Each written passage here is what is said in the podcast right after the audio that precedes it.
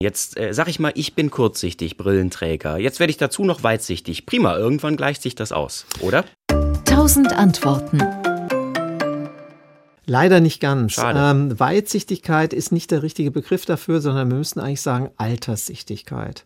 Also wer, wer normal sieht, sieht in der Ferne scharf und, weil, äh, und in jungen Jahren dann auch in der Nähe, weil die Linse elastisch ist und sich auf die Nähe einstellen kann. Wer kurzsichtig ist, sieht in der Nähe scharf, in der Ferne unscharf und in der Jugend kann er viel näher rangehen. Ja, das ist ein, durchaus ein Vorteil. Aber leider, wenn er diese Einstellungsfähigkeit verliert, dann bleibt er trotzdem kurzsichtig. Und jetzt haben wir noch die Weitsichtigen. Die Weitsichtigen sehen in der Ferne gut, aber nur so, aber eigentlich, und jetzt wird es richtig schwierig, ist der, der Scharfpunkt gar nicht mal in der Ferne, sondern dahinter. Ich muss mich als Weitsichtiger schon anstrengen, um nur in der Ferne scharf zu sehen.